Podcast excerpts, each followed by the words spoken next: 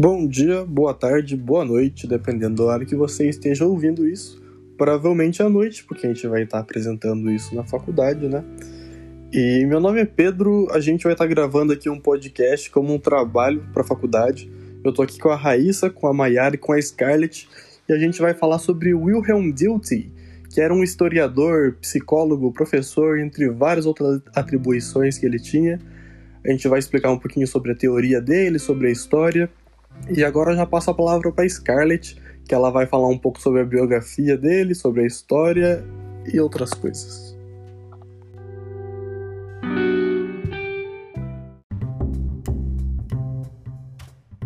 Oi, galera, eu sou a Scarlett Estevo, estudante de psicologia do nono período, e eu vou falar um pouco sobre a história de William Dilthey para vocês.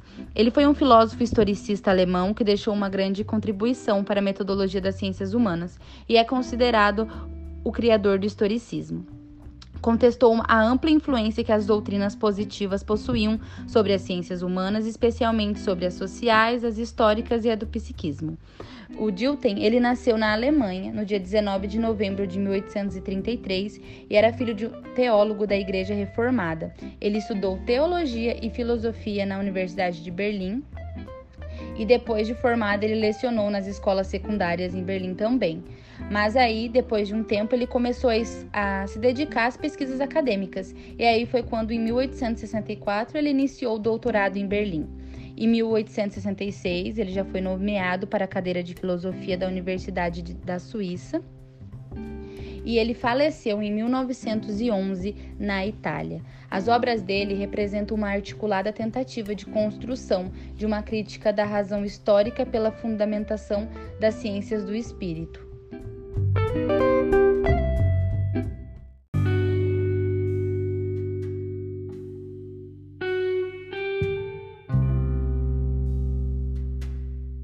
E agora que a gente falou um pouquinho sobre a pessoa, sobre a história dele e tudo mais, agora a Mayara vai falar um pouquinho pra gente sobre a teoria dele.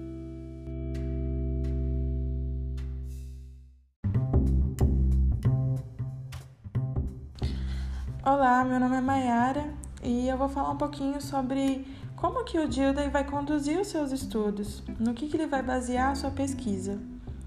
Ele tem o objetivo de resolver o conflito entre o idealismo e o realismo.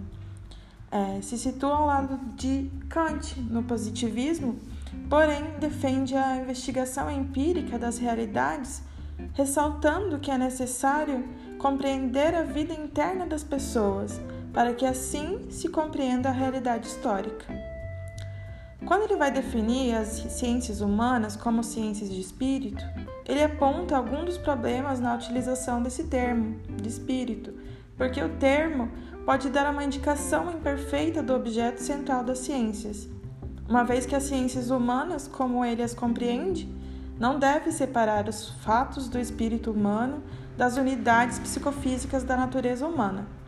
Ou seja, para ele, os homens seriam unidades de vida, e a vida mental dos homens seriam parte da unidade de vida psicofísica, que seria a forma pela qual a vida humana se manifesta. Assim, a análise psicológica, como ele é, pensava, começa com a totalidade da vida psíquica e as funções cognitivas, emocionais, voluntaristas e o pensamento cognitivo e representacional não pode ser isolado do resto da vida psíquica.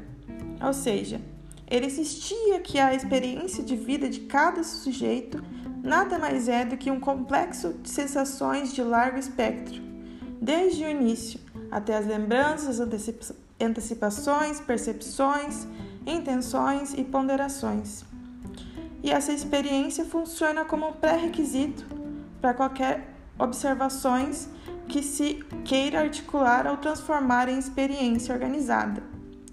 E concorre para compor esse quadro cognitivo de várias disciplinas. E foi nesse sentido, né, mais incorporado da experiência, que cada sujeito é, protagoniza, que marcou o pensamento dele, inspirando que depois veio a ser dominada a filosofia da vida.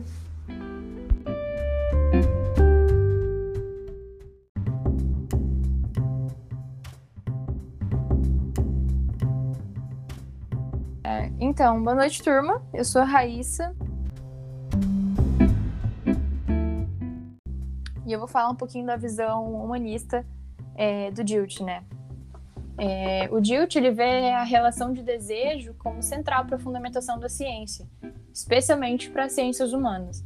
Mesmo que haja ali uma resistência, o desejo ele é imediato, sentido como uma realidade independente. Então, com base nessa experiência, se torna possível diferenciar um self real da realidade do mundo exterior. É, as duas realidades, self e mundo, são os polos primordiais da totalidade da vida psíquica. Além disso, Dilt ele acredita que usando esse método relacionado, é, relacionando todo o componente de pensamento abstrato científico com a natureza do ser humano, ele alcançaria uma visão do conhecimento da realidade, na qual nossa própria personalidade, como ele diz, ser uma unidade de vida, o mundo externo, outros indivíduos, suas vidas temporais e as interações é, podem ser explicados em termos dessa totalidade da natureza humana. É isso. O que, que então, vocês acham? Então, isso eu acho muito interessante da teoria dele, porque eu gosto muito, na verdade, de qualquer uma teoria que diga que o ser humano não é separado em uma parte ou outra, mas ele é assim como um todo. E a teo Uhum. teoria dele fala muito disso, de não tentar separar o espírito do ser humano e do corpo.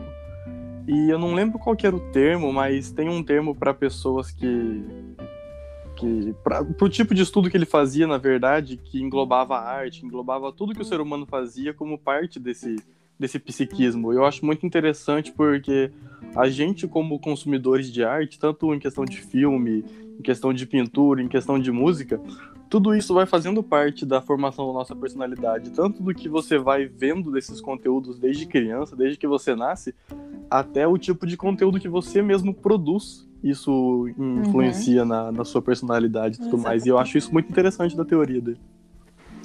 É verdade, concordo.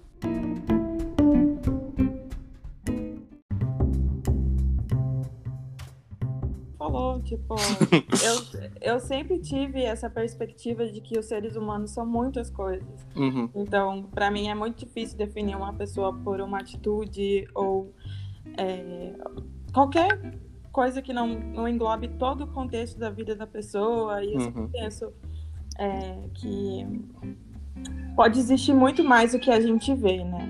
Com, concordo plenamente. Isso que nem a gente sabe tudo da outra pessoa e nem a própria pessoa sabe tudo da vida dela. Então acaba que fica nisso aí. Cara, é, começaram a me ligar aqui, vocês ouviram? Não, Nossa, não acredito. pelo menos não saiu da chamada. Tá. É...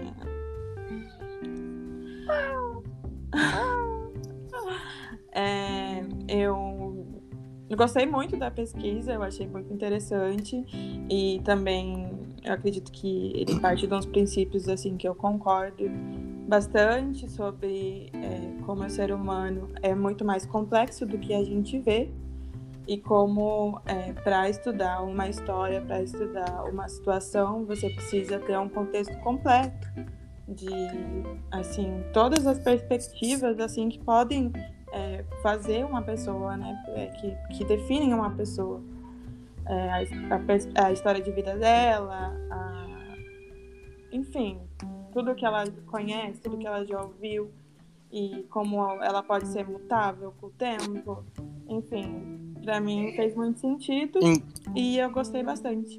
Inclusive, essa parte aí que você falou de a gente ser mutável, eu encontrei quando tava pesquisando sobre a teoria dele, fala que nos livros dele tinha muita reticência, tinha muita etc, tem muita coisa que foi incompleta, justamente por causa disso, sabe que o ser humano ele é mutável, ele tá sempre mudando. Sim. Então, tudo que ele estava escrevendo ali naquele momento, é, tudo que fosse vir a ser construído desde antes, depois, no momento dessa história, poderia ser mudado, porque o ser humano é uma constante evolução, uma constante mudança. Então, nada que ele fosse escrever partindo da teoria dele seria uma coisa concreta que nunca ia mudar. Então, não tinha como ele fazer um, um estudo tão literal, tão exato, não sei Sim. como fala.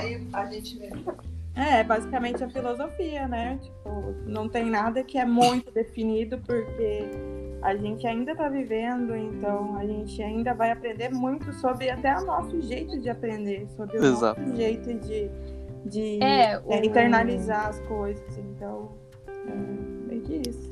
O Dilt, ele fala muito sobre razão, né, na maioria das obras dele. E eu achei legal que ele tem todo um estudo sobre a introdução das ciências humanas, é, que faz uma crítica mesmo à razão histórica. Então ele foge do que ele defende para falar sobre outro assunto. É, é legal ter é, a visão de vários, de vários filósofos, assim, sabe? Ele tem, eu acho que ele tem uma uma carga enorme assim de conhecimento. E eu ainda não li nenhuma obra dele, mas nossa, esse estudo sobre a hermenêutica. É, Isso, era isso que eu queria falar, essa palavra que eu tava procurando. É, né? Exato. Então, ele fa... é um estudo muito complexo, assim, mas também é, fala muito sobre o que a gente fala na aula, assim. Ele tem várias visões, não é uma visão só, ele fala da visão dele, de outros filósofos que ele trabalhou. Então, não é só uma. Não é só uma perspectiva durante todo o trabalho dele, né? Sim. Ele traz essas outras pessoas, essas outras é, ideias que não fogem tanto da ideia dele, mas é, se englobam tudo, de tudo junto ali, fun- faz, faz funcionar.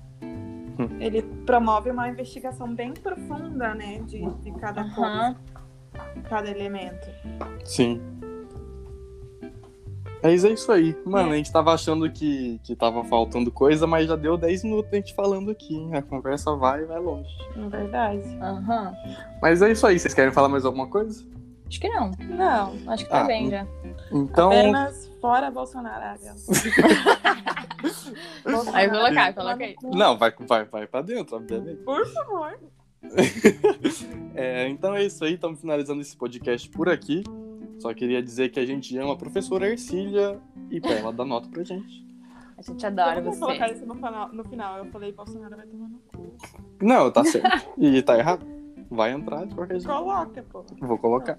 Acho É que dá isso pra aí. fazer uns 7, 8 minutos de podcast, hein? Passar um pouquinho Sim. do negócio ali, porque acho que não vai dar pra fazer em 5. Ah, sim, Ah. vai dar. Vou ter que cortar umas coisas ali e tal, mas dá nada. Valeu pra quem ouviu o ah, mas podcast acho aí. que não tem problema também ter pouquinho. Deixa eu finalizar o podcast aqui, por favor. Tá. Obrigado. Então, finalizando o podcast aqui, isso, esse era o Wilhelm Dilke e a teoria dele. E é isso. Está finalizado. Muito obrigado pelo Um espaço para finalizar o podcast. galera. Obrigada, boa noite.